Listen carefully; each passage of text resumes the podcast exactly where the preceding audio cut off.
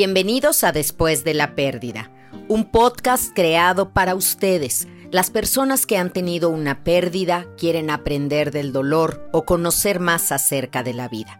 Los temas que aquí trataremos surgen de la necesidad que tiene alguien después de haber tenido un dolor.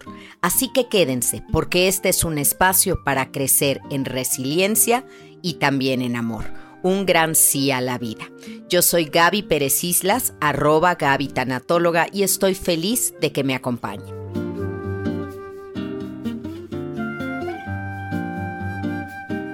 Hola, me da mucho gusto que estén aquí, acompañándome en otro episodio de Después de la Pérdida. Hoy tengo el corazón así grandote, grandote, lleno, celulítico, de mucho agradecimiento de mucho, mucho amor por todos los comentarios que he recibido de ustedes, por la calificación que me hacen favor de darle a este podcast en las plataformas donde la escuchan, porque lo comparten y sobre todo porque en sus comentarios siempre me dicen que este trabajo les hace mucho bien. Eso a mí me llena el alma, porque es ahora sí que la causa primera de todo este trabajo y de este podcast. Compartir con ustedes conocimiento, darles herramientas para elaborar su duelo y saber que después de la pérdida vienen muchas cosas. En este episodio vamos a hablar de que después de la pérdida hay recuerdos. ¿Listos? Únanse conmigo para recordar bonito lo que ha sido nuestra vida.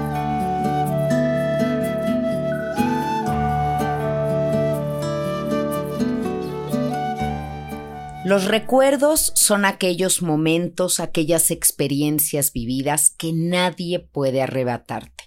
Un recuerdo de verdad es tu bien más preciado después de la salud, porque el recuerdo no está en un objeto. A veces creemos que si entran a nuestra casa a robar y se llevan la figurita o se llevan el celular o se llevan ciertas cosas, nos están robando nuestros recuerdos. No, los recuerdos no están en cosas ni son objetos. Los recuerdos viven dentro de nosotros como un contento en el alma que nadie te puede arrancar. Sí es cierto que en una primera etapa, con una pérdida temprana, pues los recuerdos duelen y no podemos ver fotografías y no queremos ver el video de la boda y nos sentimos terribles si nos encontramos alguna pieza de ropa o una gorra que usaba quien falleció, porque todo eso te va a recordar su no presencia y la no posibilidad de tener más fotos, más recuerdos, más momentos. Pero los que ya tienes nunca serán espadas que se te claven, son tesoros Cuídalos así, protégelos así y llénate de ellos. En cada situación, en cada relación que tengas ahorita, asegúrate de depositar en tu cuenta de recuerdos, como si fuera un cochinito bien gordo, muchos momentos por compartir para que el día que hubiera que hacer un depósito, pues tengas una cuenta bien gordita de recuerdos. Pero todos estos recuerdos que nos quedan después de perder a alguien hacen una como referencia a la familia. Y la familia, miren, es algo tan fuerte que es lo que más alegrías nos da y lo que más dolores de cabeza también. Estamos acostumbradísimos a seguir recetas. Ponle dos tazas de, una cucharada de, bate vigorosamente, etc. Pero cuando se trata de hacer familia, ¿dónde podemos encontrar los ingredientes adecuados? Déjenme comenzar con un concepto de familia. ¿Qué es la familia? La familia es una institución, sin duda, el núcleo de la sociedad. Ahí es donde deben de formarse los individuos, desarrollar sus valores, crecer física y espiritualmente. En esta célula social, la pérdida la afecta muchísimo, porque justamente es como el núcleo, el centro, digamos como el comando de operaciones. Si yo tengo una pérdida que no tiene que ver con mi familia, si yo pierdo a mi mejor amiga, mi estado de ánimo, mi actitud va a afectar al resto de mi familia como estos efectos dominós o como si echaran una piedrita en el agua y hace una onda que toca otra onda y otra onda y otra onda. Y así todo lo que le pase a cada uno de los integrantes de la familia afecta a los demás como si fuéramos un sistema solar. ¿A poco creen que en el sistema solar yo podría agarrar a Marte y moverlo de lugar y todos los demás planetas se quedarían quietos? Claro que no, esto sería uf, se moverían todas las energías. Bueno, yo creo que acabaría colapsando. Pero en la familia, esta célula social de, de, que les hablaba se ve muy afectada por pérdidas que tengan cualquiera de los individuos. También a la familia como concepto, creo que la golpean muchas cosas hoy en día. Las noticias, la inseguridad, la violencia, la incertidumbre, condiciones en las que vivimos. Pero la familia sigue ahí y seguirá, porque es el espacio de amor donde mejor se puede desenvolver una persona y sin duda donde debe de alcanzar el máximo de sus potencialidades. Algunos de ustedes estarán oyendo estos conceptos y me dirán, sí, Gaby, claro, la buena familia o en el mejor de los casos, y tienen toda la razón, porque si la familia es el nido donde tiene que crecer el pajarito, está ahí el, el, huevito donde se incuba y luego se rompe el cascarón y nace el pollito y ahí es donde tienes que tenerlo seguro hasta que está listo para marcharse y si es un pajarito hasta el momento que pueda volar. Pero la realidad es que ese mismo nido a veces aplasta al pajarito que está dentro. Ni siquiera le da oportunidad de salir y conocer al mundo a su ritmo y a su tiempo. Yo quiero recomendarles enormemente un tanatotip que hice que se llama Son las realidades sobre el abuso sexual. Búsquenlo por favor en mis tanatotips en mi canal de YouTube Gaby Tanatóloga. Es reciente. Es un tanatotip especial de media hora. Por favor, escúchenlo. Yo creo que todas las familias tenemos que saber estas realidades acerca del abuso sexual, porque para mí es justo eso cuando el nido te aplasta y no te deja salir a volar, cuando ese evento, ese suceso que cambia tu vida, te dice que el mundo no es un lugar seguro, ni siquiera tu casa.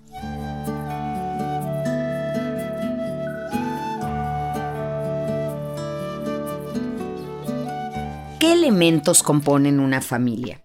La imagen tradicional de papá, mamá e hijitos no es hoy en día el común denominador de las familias mexicanas. Pueden estar formadas por una madre e hijos con ausencia de padre, que por diversos motivos no está presente. Pueden ser dos mamás y un hijo, pueden ser dos papás y un hijo, o pueden no haber hijos y ser parejas, eh, bueno, con todas las múltiples combinaciones que hay ahora. Pero esa pareja que no logró tener hijos o que no tiene una familia extendida, eh, donde no hay abuelos, tíos y estas grandes familias que vemos en película. También estas parejas pueden ser su propia familia e incluyen en la familia a las mascotas, a los animales que tienen. Y yo creo que, como decía Barney, un dinosaurio morado de la época de la infancia de mis hijos, familias hay de todos tipos y tamaños pero más que los individuos que la conforman, lo que mantiene viva a esta institución debe de ser el compromiso de amor. Que lo que nos una sea eso, no un apellido, no una sangre, no una alcurnia, sino las ganas de amarnos y construirnos bien los unos a los otros. Desgraciadamente no hay fórmulas mágicas, ¿eh? La familia se construye día a día con esfuerzo, con amor, con comunicación, respeto y yo le voy a agregar algo fundamental, y buen humor. Si son estos los ingredientes, pueden combinarse en las diferentes proporciones según cada hogar. Cada familia para mí es un laboratorio donde se dan los más espectaculares resultados. Hay que hacer lo que uno tiene que hacer para que en esa casa haya paz y cordialidad. Pero no depende de papá y no depende de mamá, depende de todos. Entonces, cuando tenemos una pérdida de un familiar y sobre todo si es bajo nuestro mismo techo, la pérdida va a ser muy inhabilitante. Imagínense todo lo que se desestructura desde tu confianza básica, tu rutina, las reuniones, los momentos de convivencia, el ánimo de alegría que pueda sentirse. todo eso puede cambiar.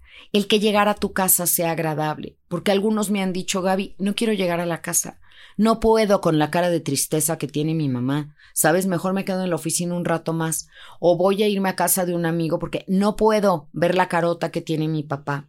Y esa carota que a veces parece enojo no es otra cosa más que tristeza. Entonces, en las familias empieza a pasar que prenden la televisión a la hora de la comida o la cena, porque no tenemos ganas de hablar, porque estamos tristes o muy cansados para ello. Que debemos, pues, tratar de hablar de lo positivo y sin embargo en casa caemos en esto de hablar de lo negativo, de no importa de lo que estemos hablando, acabamos hablando de la pérdida, como si fuéramos unitemáticos, y esto aburre a alguno de los integrantes de la casa. Finalmente, en el duelo, nos apoyamos en esa falsa sinceridad de yo digo las cosas de frente y acabamos hiriendo a las otras personas. No se nos olvide, que aún con los más queridos y con los que más confianza tienes, tienes que seguir utilizando la prudencia y el tacto. Te recuerdo que todos mis libros están disponibles en México en librerías y también los puedes conseguir por Amazon, iBook, Kindle, audible.com y otras plataformas de audiolibro. Ahí están a tu disposición estos tanatólogos de buró. Todos sabemos que existe como un trastorno afectivo estacional y esto sucede en una época específica del año, cuando viene Navidad, cuando es cierre de año. ¿Por qué? Porque la familia tenía tradiciones y costumbres con respecto a eso y cuando no estamos todos hay una enorme añoranza. Así la define el doctor Ernesto Lamoglia, que dice que este tipo de depresión aparece regularmente en una época determinada del año, que es generalmente el invierno. El abatimiento se cambia a una química diferente, una bioquímica distinta en nuestro cuerpo, que puede ser debida a los niveles reducidos de luz que recibimos, pero eso en México no sucede porque hasta en el día más frío invernal sale un ratito el sol. Pero ¿qué tal ciudades como Nueva York durante meses no ven el sol. Y ya ni se diga Finlandia o estos inviernos así súper extendidos en Canadá. Pues claro que ahí sí te falta la vitamina D que te da el sol, la vitamina K, te falta todo, todo lo que recibes de este astro rey que te llena la vida de muchísima alegría.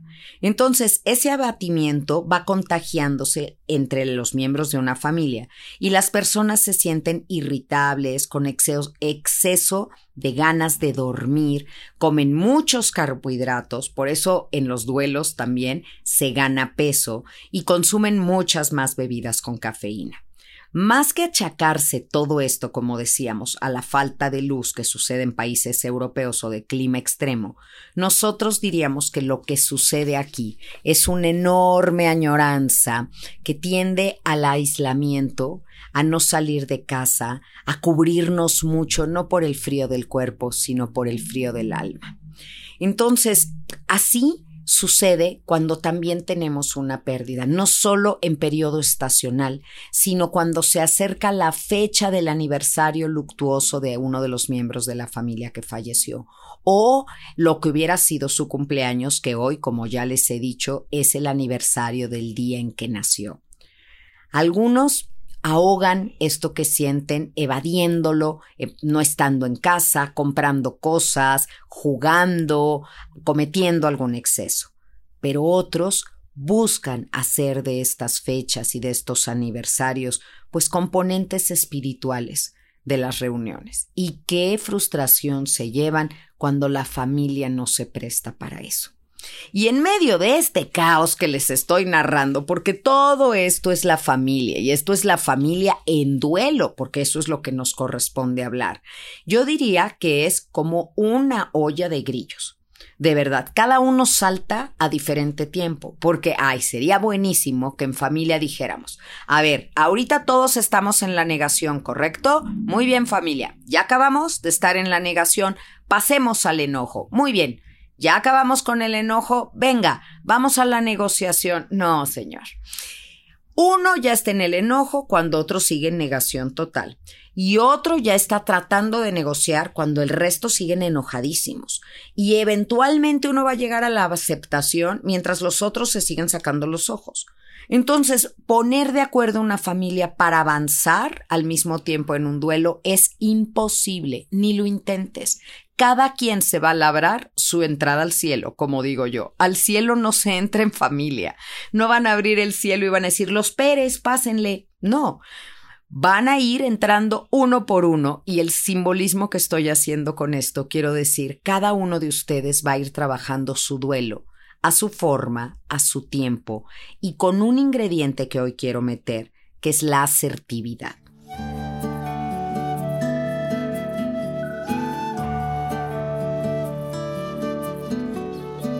La asertividad es una técnica que nos ayuda a adquirir la forma correcta de comunicarnos. Es vivir en congruencia entre lo que pienso, digo y hago. Uf, pues qué difícil, ¿no?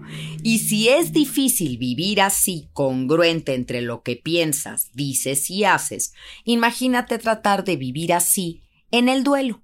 Y es que yo siempre he dicho una cosa. Si tú eres una persona inteligente, puedes vivir un duelo inteligente. Si tú eres una persona creativa, puedes vivir un duelo creativo. Si eres listo, no tienes por qué vivir un duelo tonto. No tienes por qué entregarte y tampoco justificarte de, ay, estoy en duelo, ¿eh? entonces todo se permite. No, no todo se permite en un duelo. Porque si no, en familia, y volvemos a esto, le pasas por encima a los sentimientos y a los derechos de los otros miembros de tu familia que tienes que tomarlos en cuenta. Así que vamos a ver rápidamente las características de las personas asertivas. Y a lo mejor, ahorita que las estoy mencionando, se van a remover en ti recuerdos, que es justamente el tema de hoy, porque te vas a acordar que algunos miembros de tu familia eran así y otros no. Y cuando pasa el tiempo de una pérdida empezamos a recordar a las personas de manera objetiva y no con esa idealización que hacemos al principio. En México decimos que no hay muerto malo, porque toda persona que murió, los demás lo recuerdan como el más bueno. Es que qué buen carácter tenía, ay no, él tan alegre. Y de repente no sabes ni de quién están hablando. Pero bueno, vamos a esas características de las personas asertivas. Una persona asertiva se valora en la misma escala que a sus semejantes, ¿eh? Para esa persona asertiva, todos somos iguales en valor y en dignidad. ¿Hay alguien así en tu familia? ¿O por el contrario, hay alguien que se cree más que todos y quiere demostrar su superioridad todo el tiempo? ¿O alguien que se siente menos, no merecedor? Y ese también, pues, causa un efecto en la familia. La persona asertiva tiene una expresión directa y apropiada de aquello en lo que cree, en lo que siente y quiere, pero siempre expresa su opinión con respeto, con firmeza, sí, pero de una manera sencilla y con tacto. No, hombre, les estoy dando una super fórmula, ¿eh? Para mejorar sus relaciones en familia. También la persona asertiva respeta sus derechos, pero asimismo respeta los derechos de los demás. Quien es asertivo es seguro de sí mismo y enfrenta los riesgos de sus decisiones. Es persistente y proactivo y no espera que las cosas vayan a él, sino él va a las cosas, lucha por lo que quiere. Todas estas características, esta lista que hice, son cosas fundamentales que nos van a ayudar en un duelo. Porque si bien es cierto que en el duelo te apoyas unos a otros en la familia, también hay una parte del duelo que se vive en profunda soledad. Y si tú no te valoras a ti mismo, si crees que sin la persona que murió tú no tienes ningún valor ni dignidad, pues entonces sí estamos en serios problemas. Si tú no sabes expresarte directa y apropiadamente lo que quieres, lo que sientes, pues acuérdate que los que no se expresa, lo que no se habla, no se sana. ¿Cómo vas a trabajar tu duelo? Si tú no respetas tus derechos y no respetas los de los demás, no te quiero decir en qué se va a convertir tu familia después de una pérdida. Tienes que estar seguro de ti mismo, que aunque ahorita no tengas todas las respuestas, las vas a ir encontrando en el camino. Como digo yo, la vida es una alfombrita roja que se va desenrollando conforme tú avanzas. No importa que ahorita ya sepas todo. Nelson Vargas decía, no tienes que haber visto el final de la escalera para confiar que sigue otro escalón. Tú nada más tienes que perseverar y uno y otro y entonces lo vas a ver. Y pues hay que enfrentar los riesgos de tus decisiones. Si después de un duelo decides vender la casa en la que vivías, pues hay un riesgo de que te arrepientas o también la posibilidad de que haya sido lo mejor que hayas podido hacer. Pero quien tiene miedo a tomar una decisión, no quiere correr ningún riesgo ni enfrentar una responsabilidad, se queda paralizado en un duelo. Por eso les hablé de la palabra proactivo. Tú ve por las cosas que quieres. Y esa es una de las invitaciones que la tanatología nos hace de manera más clara. ¿Qué quieres? Ya te pasó esto. Ahora, ¿qué quieres? No, Gaby, pues yo quiero ser feliz. Ok, perfecto. La felicidad no va a llegar sola, vea por ella. Esfuérzate, ¿qué vas a hacer concretamente para poder lograr esa felicidad? Yo quiero paz, excelente. ¿Qué estás haciendo hoy para tener paz en tu vida? No esperes el reconocimiento de los demás que puede llegar o no. El trabajo es tuyo. Hoy, ¿qué estás haciendo para tener eso que quieres después de aquello que has perdido?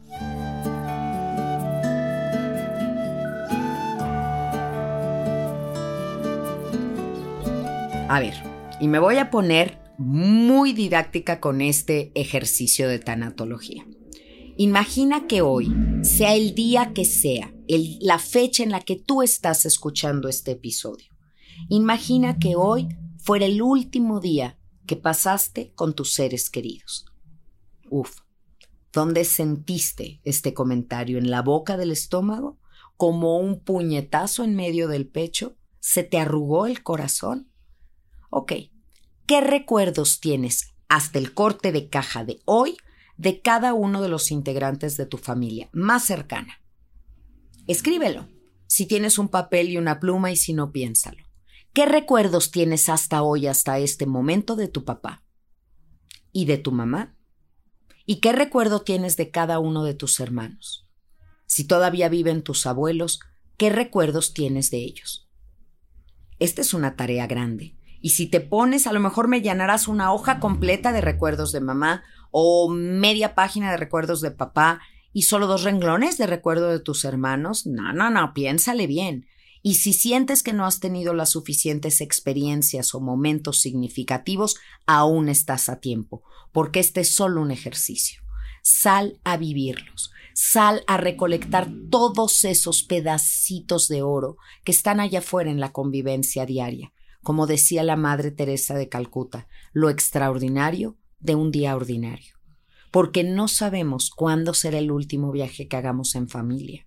No sabemos cuál será la última Navidad que estemos todos. No sabemos cuál será el último cumpleaños que podamos celebrar. Ay, no, pero no lo digo a manera de duelo anticipatorio, ¿eh? No se me achicopalen. No, lo digo a nivel de conciencia, de ubicarnos en el aquí y el ahora, de volvernos unos coleccionistas de recuerdos. Pero no de objetos, ¿eh? Porque ya sé que de colecciones tienen llena su casa y tenemos las cucharitas, los platitos, las gorras, las postales, llévelo, llévelo. No, no me refiero a eso, a ese recuerdo que es una instantánea que se queda en tu mente y en tu corazón. Miren, les platico algo personal. Cuando cumplí 25 años de casada, tuve la oportunidad de ir con mi marido a Hawái. Pues claro, Hawái se antoja como un lugar hermoso y romántico para festejar un aniversario. Y lo fue.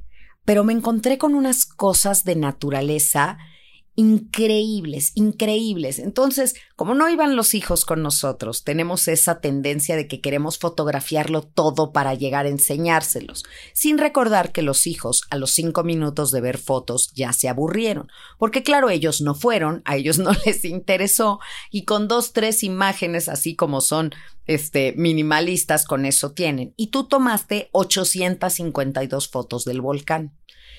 Pero llegó un momento en el que le dije a mi esposo, vamos a dejar de tomar fotos, vamos a vivir esto. hicimos un ejercicio que les invito a ustedes que lo hagan. Estábamos frente a un geyser, estos lugares donde sale el agua espontáneamente y sale como un chorro a presión desde la tierra, ¡fum! y luego se calma y luego en determinado tiempo vuelve a salir. Y entonces le dije, quiero que te quedes viendo esto. Abre los ojos muy bien. Imagina que tus ojos son esa cámara fotográfica, ¿ok? Toma una instantánea con un cerrar de ojos. Haz un clic pero así nada más, sin cámara alguna, y graba eso, haz un imprint de eso en tu corazón y en tu memoria, y grábalo ahí para siempre. Entonces lo hacíamos y le decía, ahora cierra los ojos. ¿La estás viendo? ¿Puedes volver a ver eso? No, todavía no lo tengo. Vuelve a abrirlos. Aquí estamos. Y fíjate en todos los detalles, pero así fíjate muchísimo el contraste de colores, cómo se siente esto, la temperatura, todo lo que hay. ¿Listo? Toma tu, instantánea con un cerrar de ojos. Ya ahora manténlos cerrados, la sientes, la ves adentro de ti y lo repetimos varias veces. No se olviden que mi marido es contador y pues esto le costó un poco de trabajo, pero lo consiguió. Y entonces ahí tenemos los dos grabados Hawái en nuestro corazón, en nuestra mente y en nuestro corazón. Sí, tenemos 800 fotos, pero además tenemos esas que nos quedamos. Esos recuerdos para mí son invaluables, invaluables. No están en un álbum, no están en un USB, no están en la nube, están en mí. Hagan esto, tengan recuerdos que estén en ustedes, que los lleven a vivir intensamente el aquí y el ahora, para que pues todos esos seres significativos que están en tu vida sean el regalo mismo, no lo que te dan, sino ellos. Eso sería una maravilla que aprendamos a vivir así. Y todos los recuerdos que tenemos nos van a consolar, nos van a cobijar y nos van a arropar el día que tengamos una pérdida.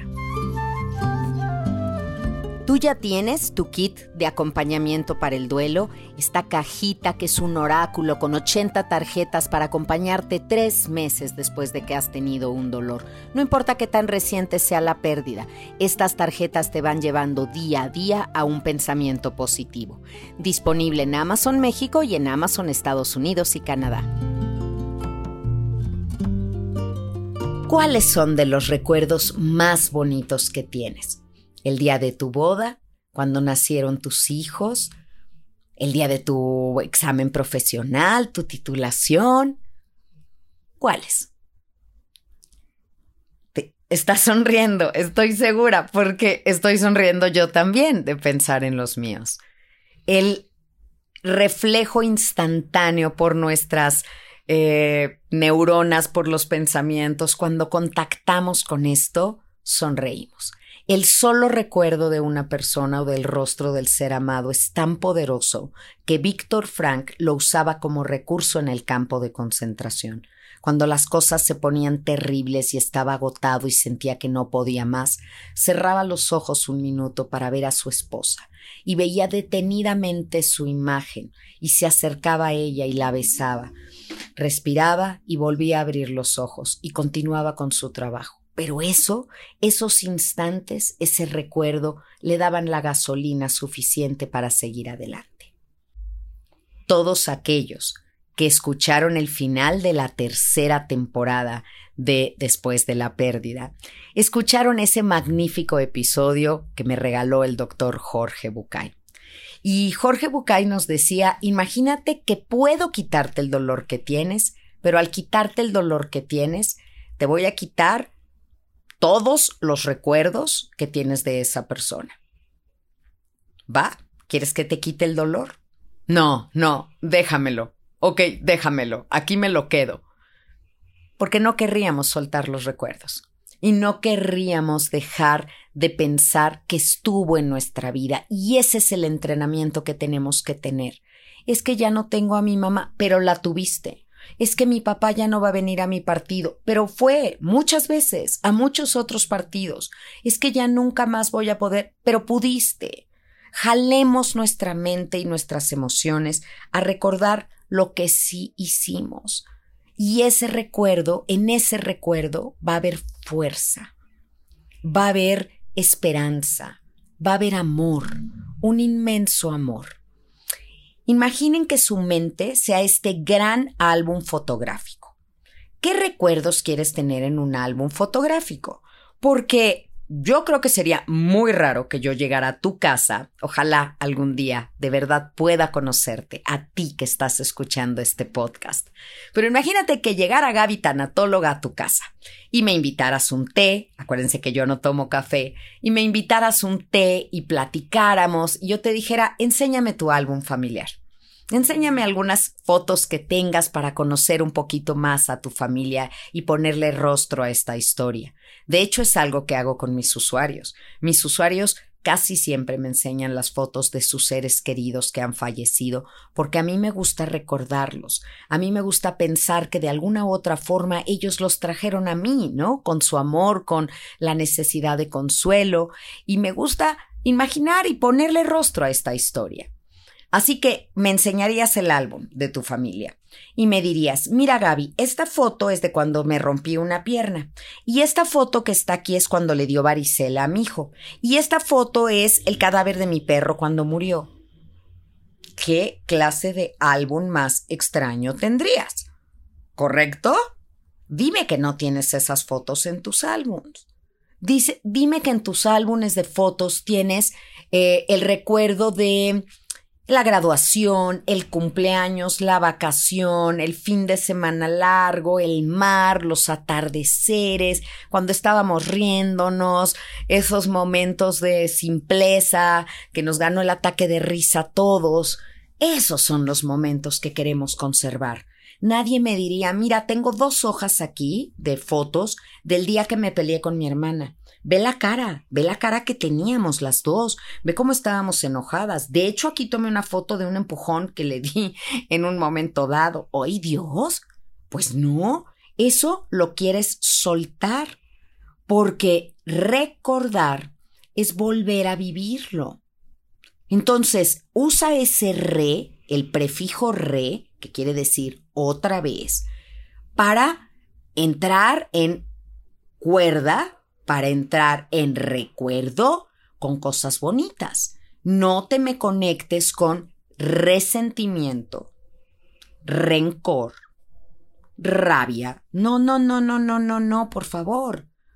¿Para qué quieres volver a sentir lo malo? Los recuerdos tienen que ser cosas hermosas. Y además te voy a decir una cosa.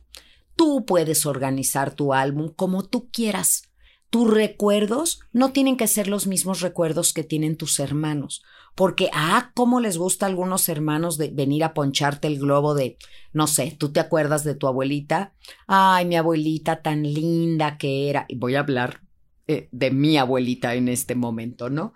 Pero yo me acuerdo de mi abuelita, qué linda era, qué hermoso tocaba el piano, mi abuelita materna, una gran pianista cómo tocaba el piano, cómo era ocurrente, cómo andaba siempre arreglada con su peinado así como de salón y sus collares de perlas, qué rico cocinaba, cómo me esperaba fuera de su casa eh, con un jugo de manzana que me había hecho porque yo iba a trabajar en un colegio que estaba a la vuelta y estacionaba el carro en casa de mis abuelitos y me iba caminando, pero ella quería asegurarse que yo hubiera desayunado bien y me esperaba en la mañana con un jugo en la puerta qué linda.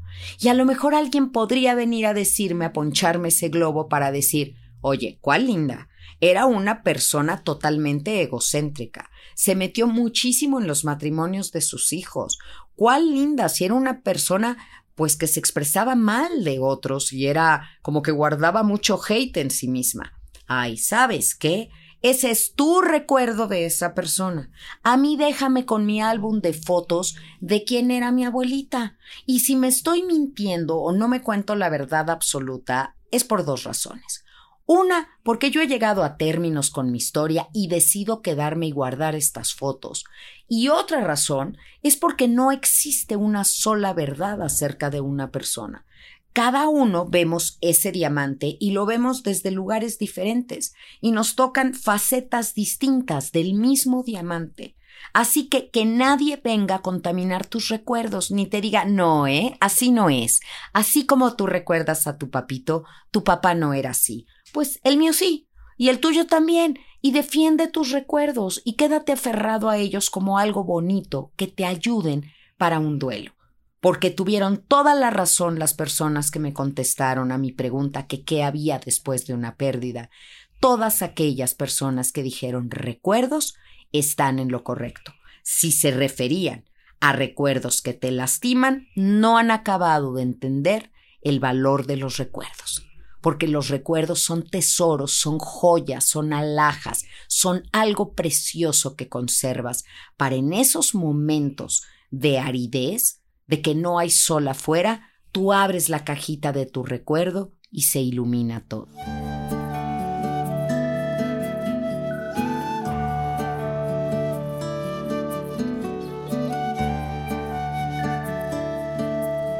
Hoy han habido varias actividades en este episodio y espero que te des el tiempo de llevarlas a cabo.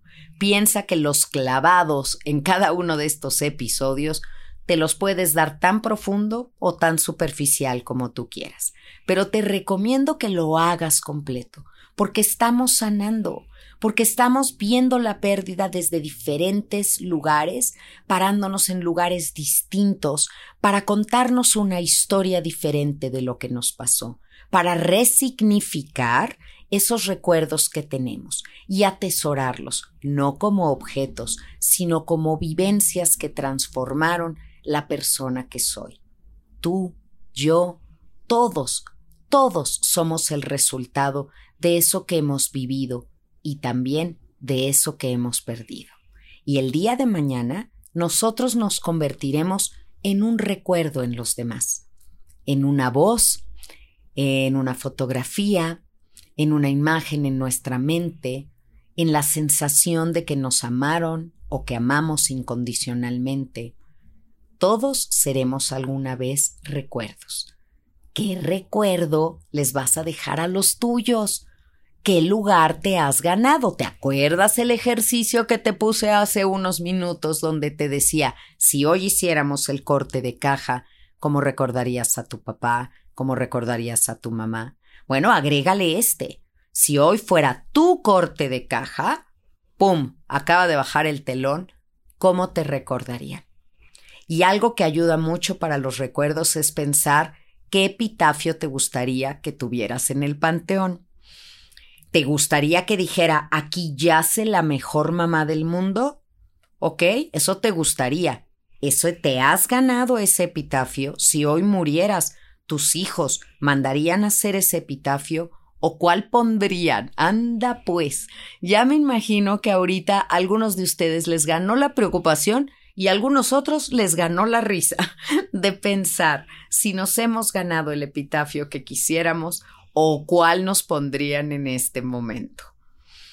Yo, desde luego, quiero que cuando yo me muera, si es que pusieran algo que no lo van a poner, porque dicho sea de paso, entre mis instrucciones que he dejado es que yo quiero ser cremada y quiero estar en un nicho, pues entonces ahí no hay posibilidad de poner ningún epitafio. No estaré en un panteón ni habrá una lápida que se empolve y que quede ahí, pero si la hubiera, a mí me hubiera encantado que pusieran algo como aquí yace una persona que fue feliz, trató de compartir esa felicidad, nos enseñó que la vida valía la pena y que era algo digno de vivirse. Eso me gustaría que dijera. ¿Qué dirían ustedes? ¿Qué epitafio le pondrían a Gaby tanatóloga? Ay, me encantará saberlo. ¿Me lo comparten? Mándenme sus epitafios como comentarios aquí en el canal de YouTube o mándenmelos a mis redes sociales, arroba Gaby Tanatóloga, háganmelos llegar. Me encantará leer lo que ustedes creen que yo me he ganado hasta ahora. Pero también piensen en el suyo, ¿eh? Que siempre es mucho más fácil ver la paja en el ojo ajeno que la viga en el propio.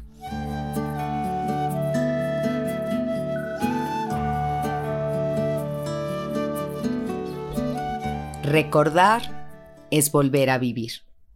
Uy, esa frase la hemos oído tanto. No quiero que vivan solo de recuerdos, pero que se permitan por momentos la hermosa nostalgia de recordar el pasado con añoranza, con un sentimiento bonito y cálido. No caigan en melancolía, que es pensar que todo tiempo pasado fue mejor y pasar literalmente los dos pies de tu presente al pasado. Nunca quiten un pie del presente ni la mirada al futuro, pero dejen que el corazón de vez en cuando navegue en los recuerdos. Y si escogimos bien esos recuerdos que ponemos en nuestro álbum fotográfico, vamos a acabar sonriendo al recordar.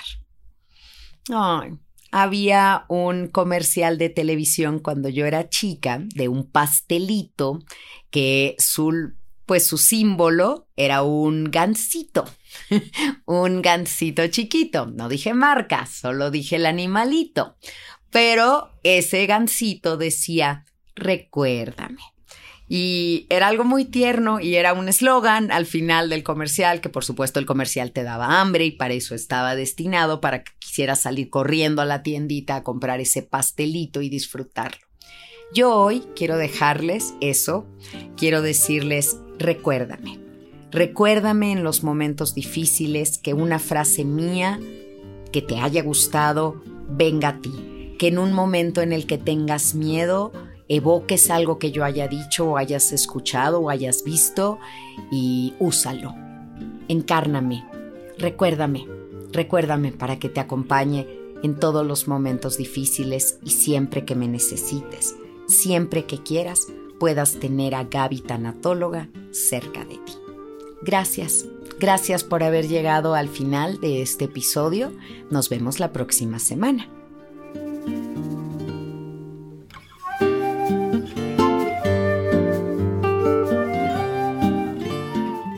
Si te gustó este episodio, por favor compártelo. Vamos a hacer una enorme red de apoyo y resiliencia. Gracias por tu escucha activa y nos encontramos una vez más la próxima semana en un episodio de Después de la Pérdida. Recuerda, yo soy Gaby Pérez Islas y puedes seguirme en todas mis redes sociales como arroba Gaby. Paz y bien.